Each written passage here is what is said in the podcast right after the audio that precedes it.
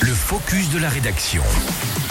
On prend la route dans le focus de la rédaction ce jeudi avec euh, ce nouvel engin que vous allez croiser quand il va déneiger les routes au pays du Mont Blanc.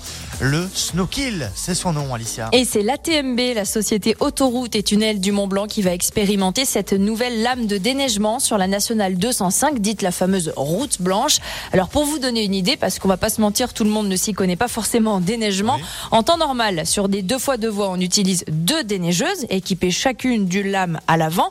Et là, avec le Snowkill, un seul camion est nécessaire et l'engin peut se placer en mode conduite, parfaitement aligné avec le véhicule, ou se déployer sur un angle de 30 degrés pour couvrir deux voies de circulation en même temps. Et ce Snowkill présente au moins trois gros avantages. Alors, il permet bien sûr d'améliorer la sécurité pour tous euh, les usagers de la route, puisque ces deux lames vont rendre le sol plus praticable plus vite. Ça permet aussi d'améliorer la sécurité des agents, tous ceux qui déneigent. On pense fort à eux, euh, car si officiellement il est interdit de doubler la déneigeuse, on le rappelle, on va pas se mentir non plus, on croise souvent des impatients qui enfreignent parfois la règle et prennent de gros risques.